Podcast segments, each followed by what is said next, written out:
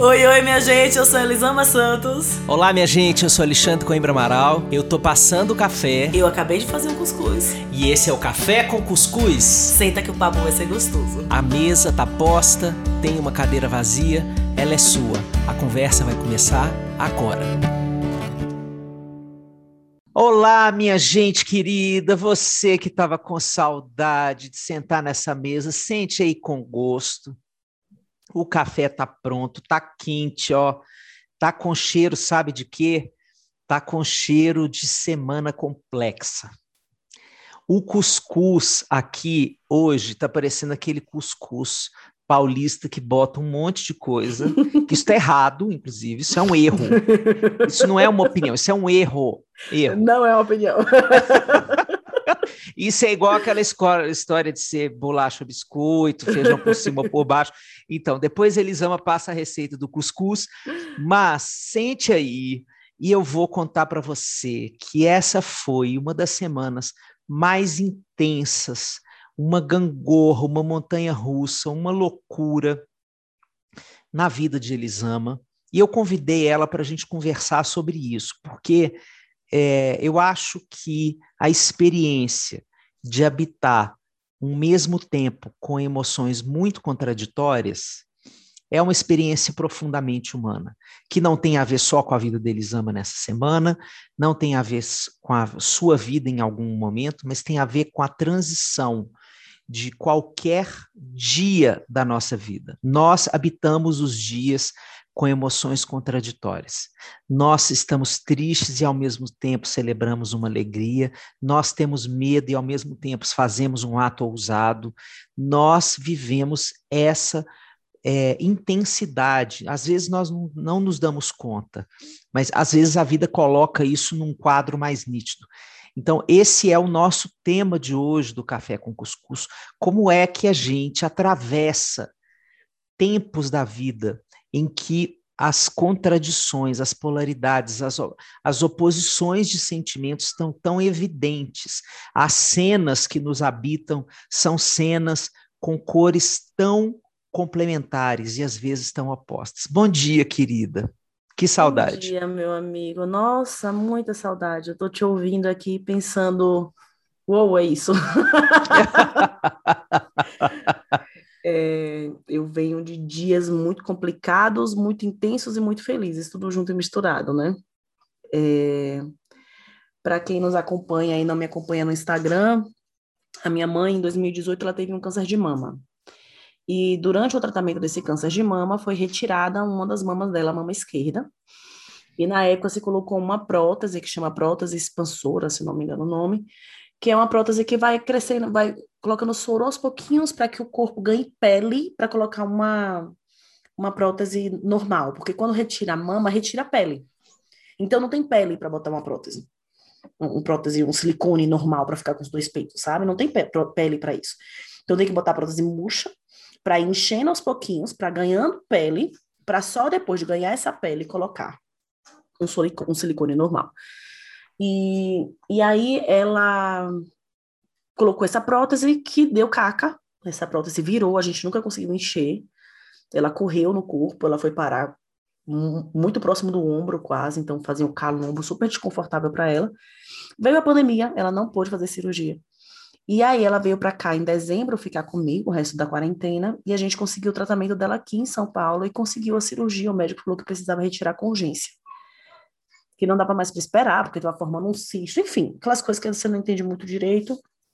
E aí assim começou a nossa jornada com o peito da minha mãe em maio. Em maio ela fez a cirurgia, a gente fez vários exames, então mês de abril foi um mês de vários exames, em maio ela fez essa cirurgia, que foi uma cirurgia de oito horas, que eu quase enlouqueci esperando. Assim, eu estava muito próximo de infartar esperando, porque por conta da Covid, você, a notícia que você tem é de duas em duas horas o, o hospital fala está em cirurgia, ponto. Não fala se está bem, se está mal, se tá, nada. Fizemos essa pró, ela colocou a prótese. E aí agora, dois meses depois, começamos ali em 3, 4, dia 3 de julho, começou a infecção nesse peito. E de lá para cá a gente tem vivido assim uma enxurrada de medos, de angústias, de cenas que me assustaram, porque eu nunca tinha visto uma infecção tão grande, nunca tinha visto um negócio daquele, então o peito ficou tudo inchado e vermelho e saía muita secreção, então foi um negócio muito assustador para mim.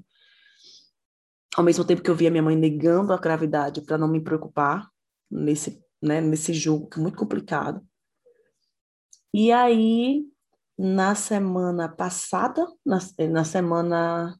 não me lembro de datas, mas enfim, na semana retrasada, o médico falou que a gente. Não, na segunda-feira, o médico falou que a gente precisaria retirar a prótese porque o corpo não aceitou. Nova cirurgia. Dessa vez a minha irmã não estaria aqui comigo, e eu não sou a melhor pessoa para estar no hospital, porque não, minha irmã é minha irmã da área de saúde, minha irmã entra no hospital como se nada estivesse acontecendo, ela vê gente com o pé caindo e para ela bem, e eu não. Eu sou aquela que a pessoa vomita, eu vomito em cima. Então eu não sou uma pessoa preparada para isso. Mas aí eu tive que encarar, seria mais essa cirurgia, né? Essa retirada desse peito que a gente passou tanto tempo com uma história para poder sonhando que ela colocaria essa mama. Então foi um nível de frustração muito grande. Para botar a cerejinha no bolo das frustrações, a cirurgia seria no dia do aniversário da minha mãe. E para quem não me conhece, eu preciso informar que eu amo aniversários. Eu amo aniversários. Amo. Eu faço café da manhã especial, almoço especial, passo o dia paparicando a pessoa, assim, a pessoa é a rainha da vida no dia do aniversário dela. Todo mundo aqui em casa sabe disso. E aí, no dia de aniversário da minha mãe, que o normal seria fazer um café da manhã super lindo, eu levei ela em jejum para fazer uma cirurgia. E aí, no meio desse caos, eu recebi duas ligações muito legais de trabalho. Uma foi um convite para participar do encontro com a Fátima, e a outra foi, na véspera da cirurgia, estar no Saia Justa, que é um programa que eu amo. Eu amo Saia Justa. Então, seria um. Para mim, é um. Seria eu jogando a vida, sabe? Assim, é uma participação muito especial. Um eu quero fazer um adendo para vocês. Depois do Café com Cuscuz, você procure esse programa para você ver o que aconteceu. Eu vou te dar um spoiler. Eu vou te dar um spoiler. Elisama começou a falar. Não sei se você conhece o Saia Justa, se você é, é, é espectadora do Saia Justa, ou espectador, né? Mas é um programa em que as quatro falam muito e falam porque são quatro mulheres de opinião diferentes e, e a graça do programa é justamente essa. É um tema que tensiona aquelas quatro identidades de mulher e ali a coisa anda, às vezes, não de forma redonda, às vezes como uma saia justa mesmo. É, e, de repente, Elisama começa a falar e estão as quatro saias, mas nada justas. É, entregues à alma de Elisama, entregues à sabedoria de Elisama, entregues, entregues. Elisama é, foi aquele tipo de pessoa, e ela é sempre, é, que conseguiu é, costurar a presença dela sem que isso seja sentido como é, roubar cena, nada disso. Ela está fazendo uma, um diálogo colaborativo de altíssimo grau, só que ela está dizendo coisas tão preciosas e que as pessoas querem tanto escutar e estão ansiando, ansiando, ansiando tanto por escutar, que elas se calam para poder receber e processar o que Elisama diz. Foi uma coisa deslumbrante, deslumbrante de ver acontecer. Atenção, GNT, por favor, contrate Elisama como a quinta saia. Para toda semana. Ela mora aqui em São Paulo, não custa nada. Ela pega o carro e meia hora ela tá lá. Entendeu? Vai fazer desse programa um programa ainda melhor. Ainda melhor. Ele, ela merece, essa mulher merece. E o Brasil merece ter a sabedoria dessa mulher toda semana lá. Pronto. Pode continuar. Ave Maria. Deixa eu voltar a respirar normal para continuar. e aí, na véspera da cirurgia, é, seria o saia justa.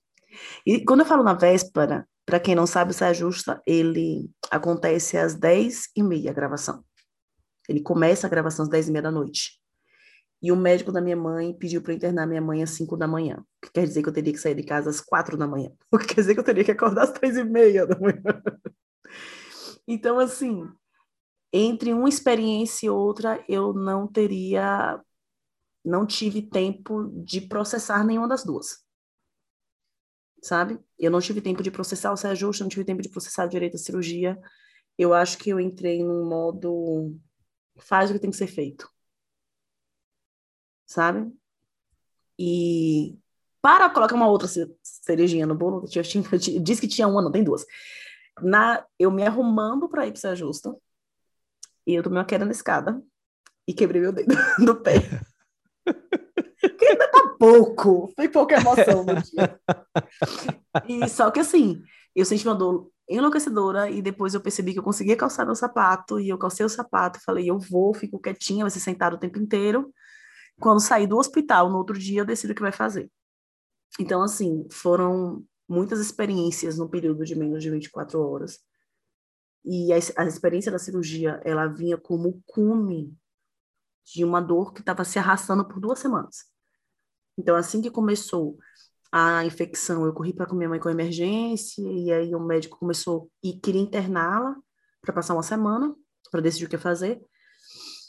E por conta da Covid, a gente combinou que eu iria todos os dias levá-la para lá, né? Isaac e eu revezamos, porque ainda bem que eu tenho um companheirão, então a gente revezou as idas da minha mãe, minha mãe para o médico. Alguns dias ele levava, outros eram eu. Mas eram duas horas de trânsito todos os dias, né? Uma hora para ir, uma hora para voltar, nos dias bons. Quando não era uma hora e vinte, uma hora e meia para ir, uma hora e meia para voltar. E aí, depois dessa semana inteira, foi quando o médico falou, na segunda, da semana passada, vamos tirar na quinta-feira. Então, não vamos mais no médico todos os dias, mas vamos voltar para fazer uma cirurgia e sabe Deus o que vai acontecer. Então, é, quando eu saí do hospital com a minha mãe e que deu uma respirada aliviada, e que eu cheguei em casa e tirei a minha sandália, eu vi que meu dedo ele tinha o triplo do tamanho e estava roxo, quase preto. E não tive, não tive muita opção além de voltar para um outro hospital já que o hospital que eu estava com ela, o hospital de tratamento de câncer, então no hospital que me atenderia. Uhum. Né? E aí voltei para o hospital. Que bom que você não precisou de andar uma hora e meia depois de um Pelo amor de Deus, né? Hospital. E aí eu fui ao hospital aqui perto e o médico falou que eu estava com uma fissura no dedo. Eu fiz no raio-x, era uma fissura no dedo e que preciso de três semanas um pouco mais quietinha principalmente essa primeira semana, para o dedo desinchar e o osso recuperar. E isso foi na quarta, na quinta-feira. Eu ainda não tinha processado a quarta-feira e fui assistir o programa ontem. Eu fui entender tudo que aconteceu essa semana ontem. Sabe? Ontem não. A gente está gravando domingo na sexta. Acho que na sexta eu consegui sentar. Na sexta eu passei o dia sentada, porque o pé impôs isso. Mesmo que eu quisesse levantar, não rolava, porque o médico colou um dedo meu no outro e eu ainda não sei andar direito com esse negócio colado. E eu parei. E, e foi muito louco sentir uma, um alívio de que de que a semana passou, de que tudo aconteceu, tanto o bom e o ruim, e os sustos e a euforia, tudo aconteceu e eu continuo aqui. Sabe assim, emoções fortes às vezes fazem a gente ter medo de desabar, né? Então, ah, o convite para sair justo e eu tô com esse sintoma de estresse no rosto. E eu fiquei, nossa, vai entortar no meio do programa, porque eu não vou voltar nessa loucura, etc e tal. E eu passei tanto a quarta, o programa, o dia na quinta, calma. Não sei se calma se anestesiada, a gente pode pensar qual é a palavra que funciona melhor. Mas assim, e aí na sexta eu parei para pensar que a gente tem esses medos todos das coisas boas, porque as coisas boas trazem medos. escrevi no meu direct esses dias sobre isso, sobre o quanto o sucesso profissional mexe comigo de diversas formas na minha história, nas minhas nos meus medos, nas minhas expectativas. Elogio para mim sempre foi responsabilidade. Elogio para mim não era coisa gostosinha. Elogio era agora que você me elogiou, eu tenho que ser super boa para você o tempo inteiro para valer a pena, para merecer o seu elogio. Então, um acúmulo de, de sentimentos Mas o que acho que ficou mais forte para mim na sexta, quando eu sentei, foi a certeza que nenhum deles me derruba. Sabe? Que, que eu dou conta dos meus sentimentos. Eu falo muito isso no Conversas Corajosas, assim, a gente suporta. E não é um suportar de. É, ah, eu te suporto, porque não tem jeito. Não, é, é suportar de ter suporte, de ter porte para caber tudo isso, sabe? Eu acho que na sexta-feira eu tive a convicção de que eu suporto, que eu tô bem amparada, que eu tô bem amparada de amigos, de amores, de, de convicções, de, de, de ferramentas emocionais, de ferramentas físicas. Então, foi uma semana que eu dancei, foi uma semana que eu respirei muito, sabe? Prestei atenção no meu corpo. É, isso, eu acho que essa semana ficou para mim a certeza de que a gente suporta. Porque a maioria de nós cresce com muito medo de sentir qualquer coisa, qualquer coisa demais. Né? Qualquer coisa que demonstra, que escancara nossa vulnerabilidade, qualquer coisa que mostra que você não tem garantia de zorra nenhuma na sua vida. A gente tem muito medo de sentir. Não é porque a gente fala, ah, tenho medo de sentir as coisas boas. Não, Quantas vezes você teve medo de um amor, você teve, teve medo de uma pessoa que te tirava o chão e que era maravilhoso? Quantas vezes você botou seu filho para dormir, abriu a porta e você estava tão feliz porque ele existe que você olhou e teve medo de que ele morresse amanhã? Né? A gente tem medo, a gente tem medo da felicidade, da alegria, do amor, da tristeza, a gente tem medo de tudo. Quanta gente tem medo do orgasmo? Do orgasmo, pois é, é, é assim, é isso, a gente tem medo do sentir. E eu acho que essa foi uma semana que veio tanta coisa de vez que eu simplesmente deixei. Eu não tinha força para resistir a nenhum dos sentimentos, que foram muitos, sabe? Precisava de mais. E para contar tudo, ainda tinha um documentário que vai sair amanhã, e que hoje é domingo. Né? A pessoa provavelmente vai ouvir, já vai estar no ar, mas eu não vi, to não vi todo. Assim, eu vi a, o primeiro corte, que a gente ainda precisa fazer algumas mudanças. Então, assim, foi uma semana que a vida falou: amor, você não manda em nada. Você não manda em nada. Nadinha, nadinha, toda ilusão de controle que você tem na vida. Pois é, joga ela para fora, porque não existe. E quando a vida traz essas coisas, você tem a opção de falar, não, eu tenho controle sim, parece louca que é isso, e, e surtar. Ou de confiar, sabe? E eu acho que essa foi uma semana em que eu confiei, eu tive que me entregar, porque que no budismo se fala da rendição, né? Que você dá um. Me rendi, é a vida. E não é uma vida ruim, é que é o que é. E eu acho que essa semana foi, foi importante para eu, eu entender que eu suporto, sabe? Que eu suporto tanto o perder quanto o ganhar. Que eu tenho esse suporte. É a música da Flaira Ferro que eu, que eu amo, que eu cantei hoje, inclusive, em casa com os meninos, né? Eu tenho suporte, eu suporto perder. Eu acho que essa semana foi uma convicção muito grande dos meus suportes para a vida, sabe? Eu acho, eu acho fundamental a gente colocar palavras é, depois que as coisas acontecem, porque se a gente não faz o que você está fazendo agora aqui, é, qual é o risco? O risco é da gente precisar repetir outro fluxo desse até que a gente coloque a palavra. Porque na hora que a gente coloca a palavra, a gente está trazendo para o lado de dentro do coração uma atualização do sistema.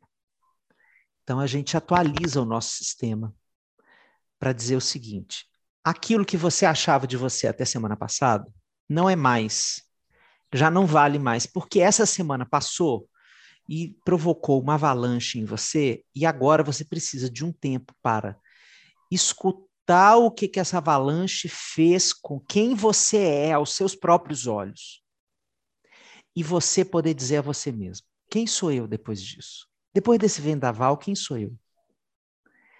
O que, que esse vendaval está me ensinando sobre o que eu suporto, sobre como eu suporto, sobre quem eu preciso recorrer na hora em que eu acho que eu não vou suportar, sobre quais são as, os indícios que eu tenho de que eu vou precisar de apoio, sobre quais são as vozes que entram dentro da minha cabeça na hora em que eu estou prestes a pedir apoio e que dizem assim: peça apoio não, vá lá fazer sozinha, você já é grande, você tem que fazer sozinha.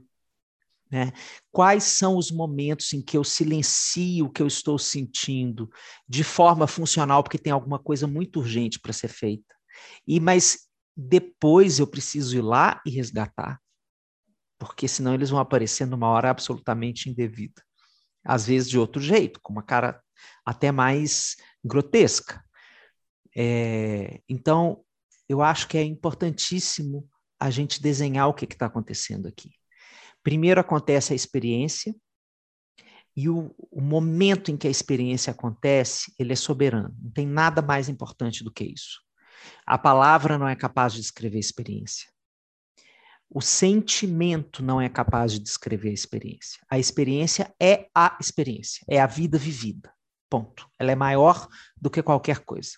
Então, na hora que ela está acontecendo, é por isso é que diante de determinadas experiências, a gente só tem olhos arregalados, lágrimas, silêncio, porque ela nos atravessa e nos avassala. Pronto. Mas depois que a experiência acontece, a tarefa da alma humana é narrar. A tarefa da alma humana é narrar. Nós estamos aqui para narrar o que acontece. Na hora em que a gente narra o que a gente vive, é que a gente constrói a verdadeira autoria da nossa vida. É aí que a gente pega a caneta da nossa vida e fala assim: eu mesmo escrevo o texto da minha biografia. É na hora em que eu ponho o adjetivo, mas o que foi mesmo que significou isso aqui para mim? Ok, minha mãe teve um câncer, ok, eu já entendi, ok, eu sofri, ok, estou com medo, ok, ok, ok, aconteceu isso tudo. Mas o que que isso representou para mim?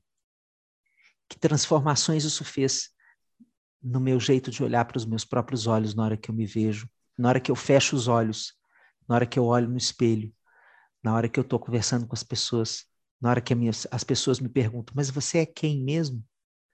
Será que essa semana representa uma transformação em, mas você é quem mesmo?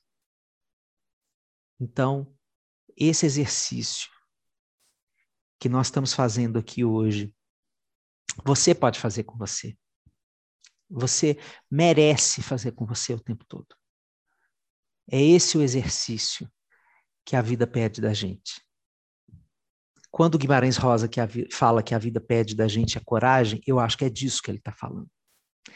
Num tempo de aceleração como esse, a coragem é a pausa. Pausa para sentir. né? É, então, é nesse é essa pausa, porque é na pausa que a gente fala para si. Não precisa ter nenhum interlocutor, isso pode ser apenas um diálogo interno. Mas você está conversando com você mesmo. Né? É, isso é o que vai dando a capacidade para a gente pertencer a uma vida que vai se expandindo. Porque, minha gente, uma mulher que sai de Feira de Santana, negra, nordestina, advogada, portanto, que não tem nesse nosso mundo careta e covarde, feito de caixinhas restritas, não tem as credenciais que o mundo diz, nossa, pessoa talhada e feita para o sucesso, para o reconhecimento. Não. Elisama é toda fora da caixa, toda, toda, toda. Para esse preceito desse mundo careta e covarde, como diria Cazuza. É, então, o que que acontece? Né? Quanto, o quanto você fala disso com muita verdade, o quanto você tem que construir momentos de reflexão com você mesmo para entender como é que você vai pertencer a esse mundo. Né? Quanto mais você cresce, menos pretas e pretos você vê do seu lado. Por exemplo, essa é só uma dimensão da história. Sim. Você já falou dela aqui algumas vezes. Né?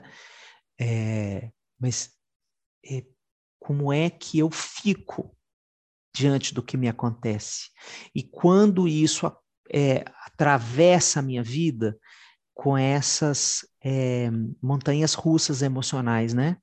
É, eu, eu, acho, eu achei isso muito simbólico para a gente pensar na pandemia, porque um dos sintomas, é, eu tenho trabalhado muito com empresas, né?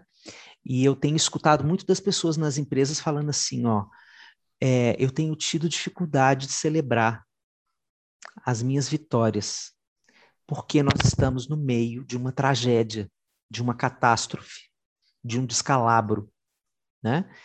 É, então, minha gente, isso é uma, uma deturpação que a vida tem construído por causa da rede social. Celebrar uma vitória não é publicizar na rede social.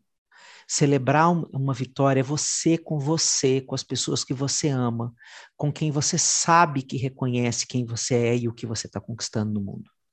Isso não é ir lá e celebrar na rede social necessariamente. Se você acha que o tipo de vitória que está acontecendo na sua vida, o tipo de expansão que a sua vida está vivendo, não cabe ser publicizada, você, isso não quer dizer que você não mereça falar dela, celebrá-la no seu círculo da vida offline. Né? É, e então eu acho que aqui temos uma deturpação dessa história, e também existe uma outra questão, e aí eu fico com a pureza da resposta dos indígenas, porque essa cultura sempre me ensinou que para justamente eles terem força para seguir é, é, estruturados dentro de uma existência que está sempre ameaçada, eles precisam celebrar. Eles dançam, eles fazem festa. Sim. Eles fazem festa enquanto, tão, enquanto estão sendo atacados, ameaçados de morte, é, ameaçados de perder as suas terras. Tudo que é mais sagrado para essas pessoas está sendo constantemente ameaçado. Eles respondem a isso com celebração. Isso não é uma loucura. Isso é uma estratégia de sobrevivência. Isso é uma estratégia de resistência cultural. Né? Então, se nós estamos sendo assolados por todos esses níveis de descalabro da vida, respondamos da mesma forma. Respondamos podendo celebrar com os nossos filhos, com os nossos amigos, as coisas boas que nos acontecem, porque elas continuam acontecendo Sim. nessa velocidade e nessa sincronicidade com que as coisas difíceis nos acontecem. A vida não parou de acontecer na sua beleza por causa da pandemia. Né? Então, é, eu acho que isso tudo que Elisama contou aqui tem muito a ver com isso. Eu te agradeço por a gente poder falar disso tudo, Elisama. Nossa, você falou duas coisas que para mim são essenciais assim da gente pensar, que é essa esse desapego com a imagem que eu tenho de mim mesma para uma construção de quem sou eu a partir das coisas que me acontecem. Eu acho que nós temos uma tendência de buscarmos uma imagem muito fechada de nós mesmos. Eu sou, ponto. Eu sou essa pessoa aqui. Eu sempre falo do poder da curiosidade, dessa curiosidade que me faz pensar: olha, olha isso sobre mim, acabei de descobrir. Olha, tem esse. Nossa! Olha, eu agi assim, que interessante. O que será que me moveu para agir assim? Sabe, é a nossa educação ela nos molda a perdermos a curiosidade sobre nós e sobre o outro. E para a gente passar por situações muito difíceis, a gente vai a gente vai passar por situações muito difíceis, a gente precisa reconhecer que nós vamos sair diferentes delas. Tanto as difíceis quanto as felizes. E que a gente só descobre como é que a gente saiu depois que a gente tem curiosidade de olhar e pensar, nossa, o que é que mexeu aqui com essa loucura toda? Sabe, eu descobri sou sempre dominada como furacão, já falei isso aqui algumas vezes. Nossa, Elisama é um furacão. E nessa semana, eu acessei meu lado brisa de uma forma que eu há muito tempo não acessava. Talvez eu nunca tivesse acessado. Eu tenho feito consulta com fonoaudióloga, né? Para poder não embolar palavras, para as palestras, etc e tal, para poder falar no TV de uma forma mais clara. A gente tem feito exercícios de fono. E aí ela me ligou na sexta-feira e falou: Elisama, o que foi aquilo não saia justa? A sua fala estava perfeita, branda, calma. E foi a sensação que eu tive tanto no saia quanto no hospital com a minha mãe. Sabe? De, de ter encontrar os meus lados calmos também. E de reforçar em mim que eles existem. E eu não deixei de ser furacão, mas é que eu também sou outra coisa. Né? Heráclito dizia que se não se entra, o homem não entra duas vezes no mesmo rio, porque não é nem o mesmo homem nem o mesmo rio. Mas a gente quer ser o mesmo homem, a mesma mulher, a mesma criatura o tempo inteiro. A gente não quer parar para pensar como essa situação me transformou. É, no meu trabalho, a gente fala muito da nossa infância. O que, a gente aprendeu, do que a gente não aprendeu, sobre amor, etc e tal. E eu tenho uma preocupação, na realidade, um ranço desse olhar como algo que te aprisiona, porque para mim ele é liberdade. Eu olho e falo, que interessante. Então, olha, talvez isso tenha ligação com isso. Que massa. E o que, é que eu faço daqui para frente? Assim, para mim, olhar para minha história é o mesmo que olhar para o que aconteceu na semana passada. É, o mesmo... é só mais um trechinho que eu vou juntando, juntando, juntando, juntando e fazendo um negócio grandão. Sabe? Então, é esse olhar de, de curiosidade, de como essa experiência me afetou, o que essa experiência me trouxe, o que, é que eu estou levando comigo dessa experiência. O que é que eu quero levar e o que eu não quero levar, mas está aqui. E eu não vou escolher se eu vou levar ou não, porque já está aqui. Como que eu vou lidar com isso? Então a gente não quer se deixar afetar pela vida. E é impossível você chegar à vida sem ser afetado por ela. Sabe? Então, assim, é, assumir o quanto a vida tem me afetado, assumir os meus afetos na minha história. Em cada situação que acontece, porque quem eu descobri essa semana não é que eu vou descobrir que eu sou na semana que vem, nos próximos acontecimentos. A gente está o tempo inteiro escrevendo essa história sobre nós mesmos. Mas a gente fica aprisionado numa narrativa que, que não, não abrange, não, não, não amplia, não permite. É, não permite essa atualização, sabe? Esse olhar. E a segunda coisa que você falou, e que para mim é muito, muito significativo, muito importante, é essa capacidade de celebrar. Retirar a nossa capacidade de celebração,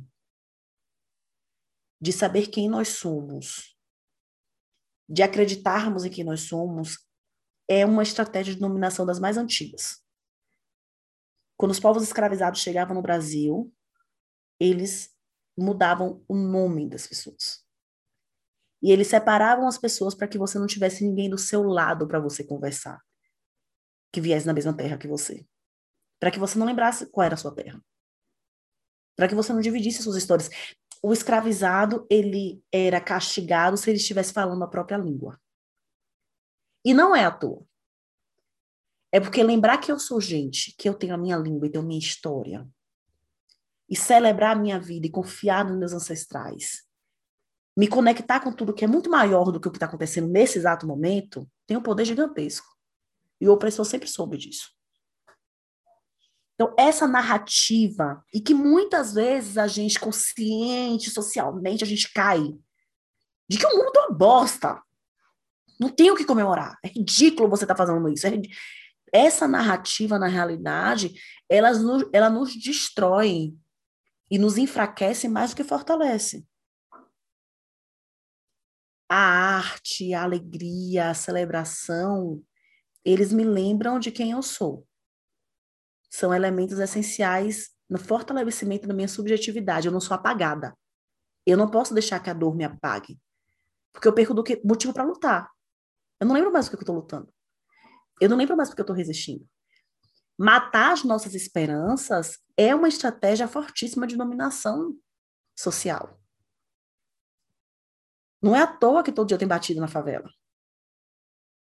Porque se a, esse número de pessoas conseguisse acreditar no próprio poder de mudar o mundo, se nós todos conseguíssemos acreditar, meu amor, a revolução seria impossível de, de não acontecer.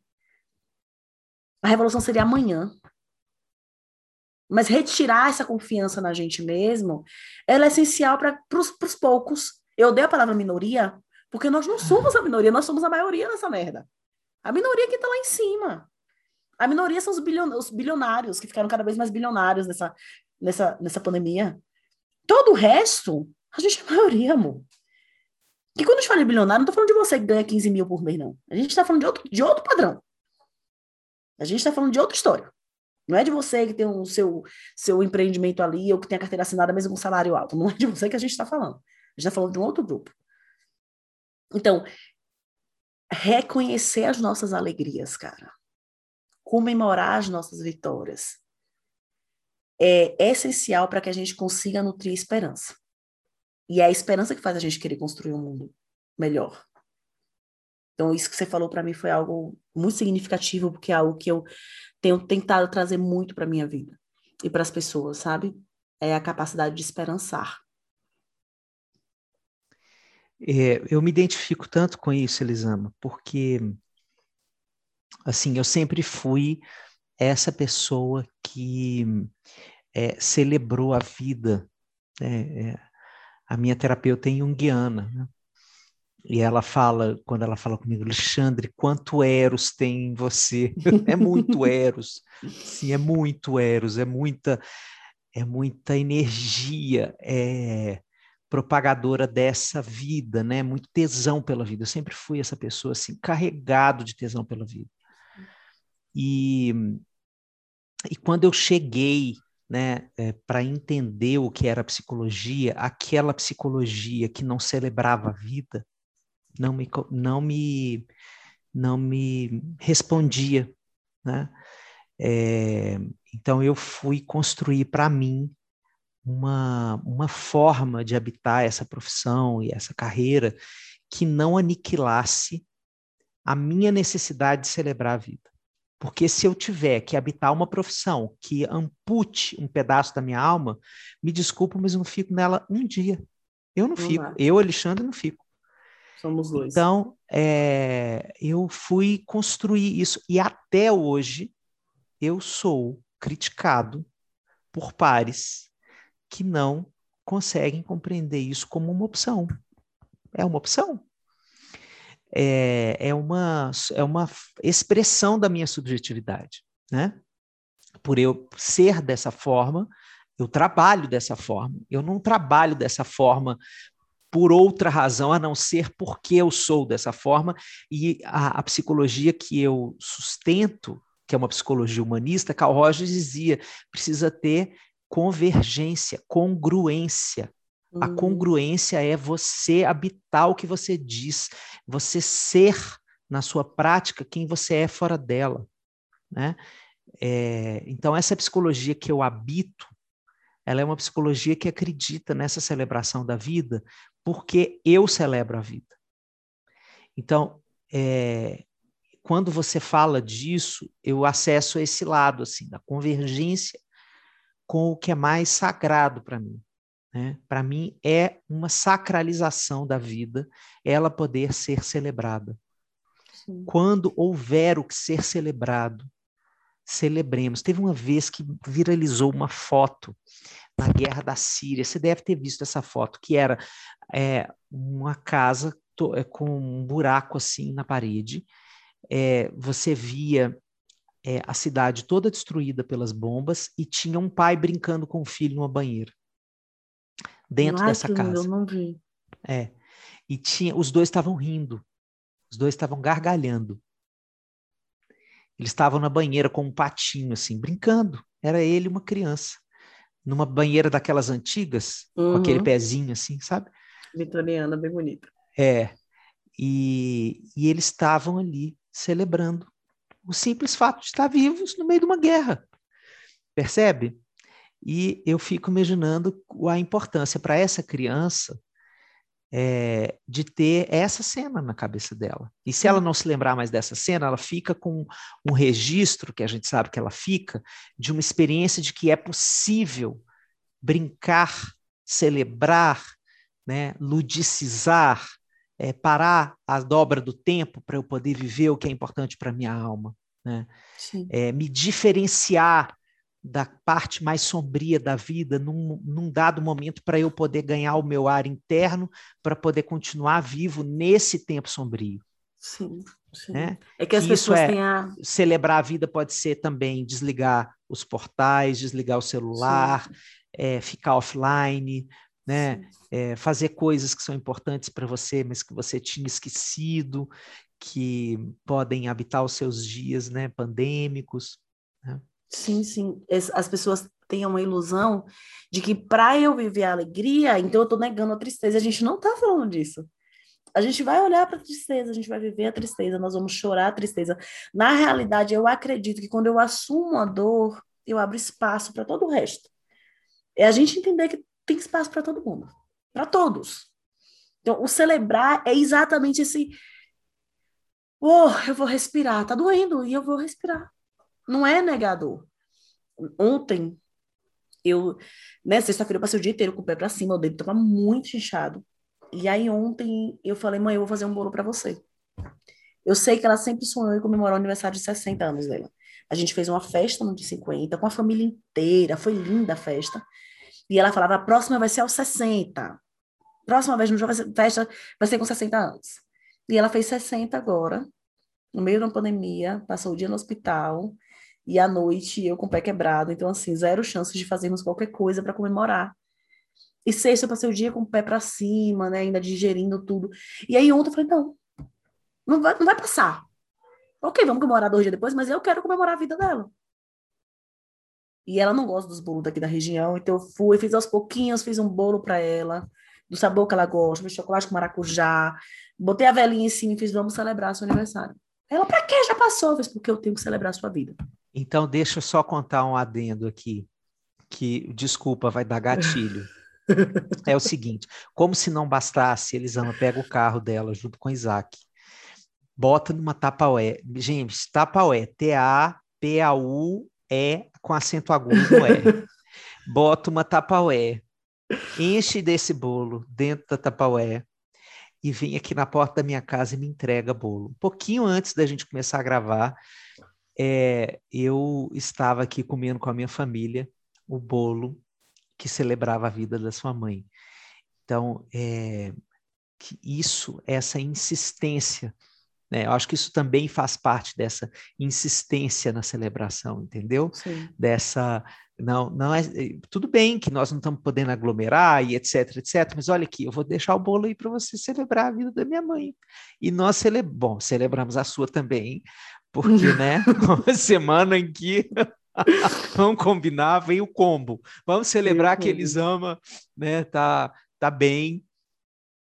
E, e então foi uma é, uma continuidade dessa experiência de celebração. É, então você veja é, o que você pode inventar Sim. de formas de celebrar a vida que não estão disponíveis para você naturalmente numa pandemia. Sim.